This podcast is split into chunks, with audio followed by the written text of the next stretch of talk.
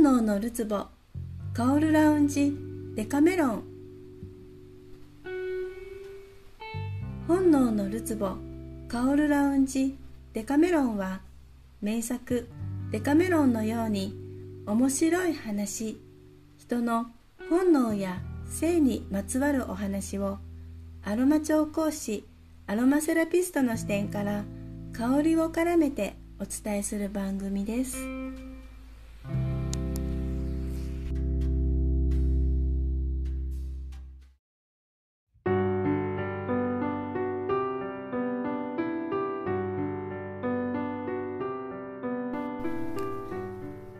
皆さんこんにちは。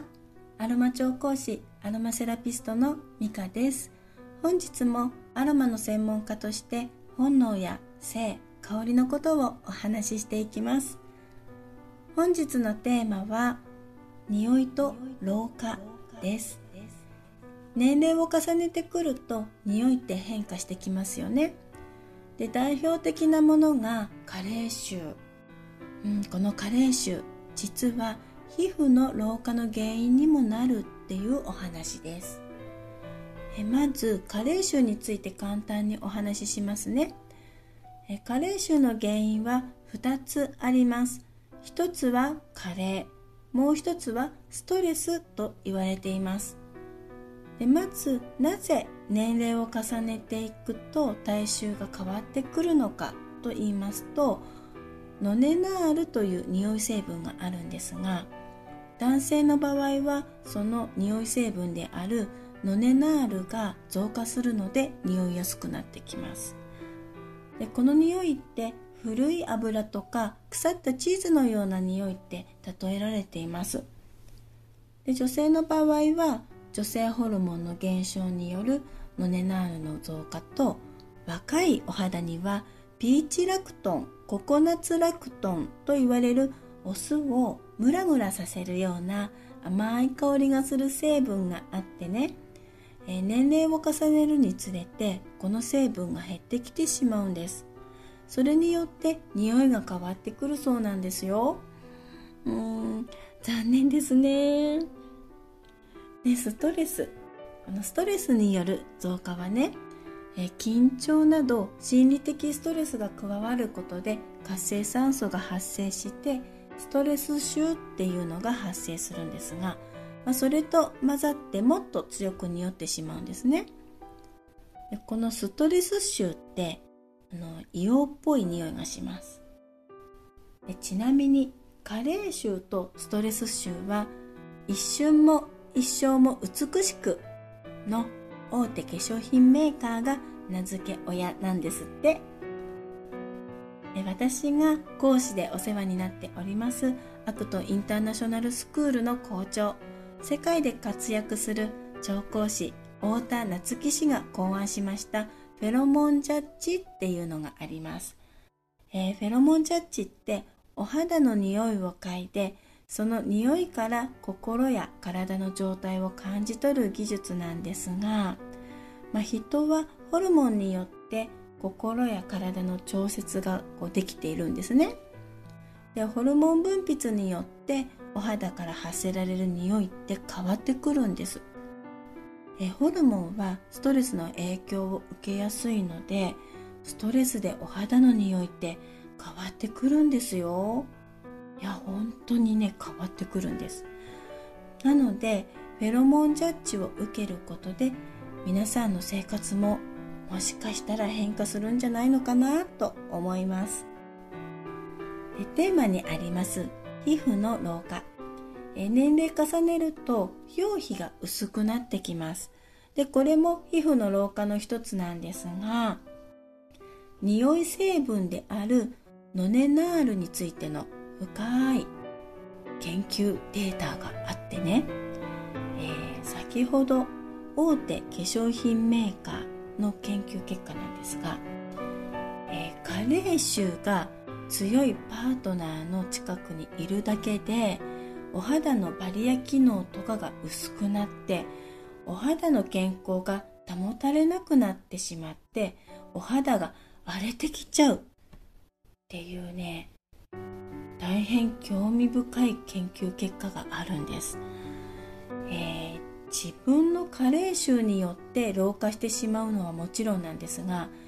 外部からの匂いの刺激でも肌が荒れてきてしまうんですね。怖いですね。あの体臭気になる方も自分ごとでもあるんですが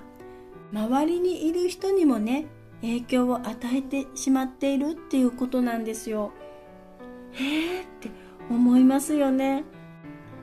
でも大丈夫。ちゃんと対策はあるんですね。え研究はここでは終わらないんです。え防御策、まあ、こちらも簡単に説明しますね、えー、マスキング効果って聞いたことありますか？マスキング効果って簡単に言うと悪臭と合体してその匂いを目立たなくすること。でこのノネナールにマスキング効果のある香り成分を配合したこのアロマの香料を加えての培養したらね表皮が薄くならなかったそうなんです。はなんと肌ダメージを抑制する効果がアロマにはあったっていうことなんですね。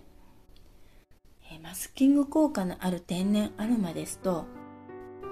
やっぱこのスペアミントですね、まあ、スペアミントとか、まあ、レモンユーカリ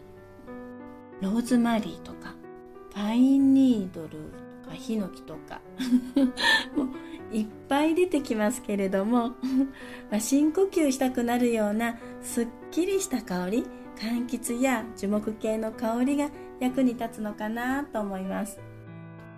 の前回お話しした匂いとコミュニケーションのお話とセットにしてご自身がご機嫌で若々しくいるためにも周囲や大切な人に不快感を与えないためにも自分の皮膚の老化を促進させないためにもいい香りのする環境に常にいることの必要性感じていただけたらいいなと思います。で先ほど出てきましたフェロモンジャッジ。フェロモンジャッジとはお肌の匂いを嗅ぎ分けてその方の心や体の状態を感じ取ることなんですが、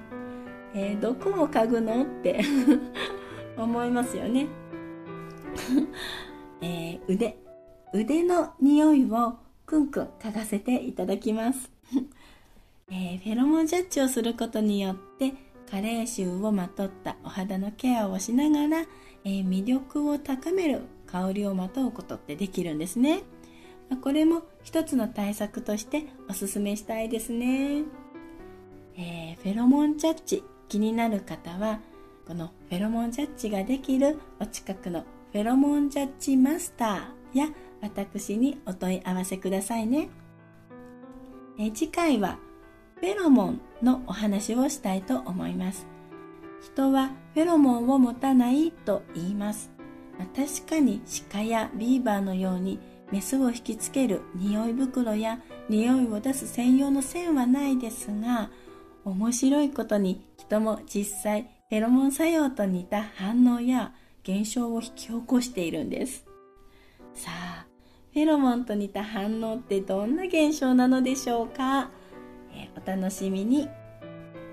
本日も最後までお聴きいただきありがとうございましたアロマ調香師アロマパルファニストアロマセラピストのミカでした。それではまた。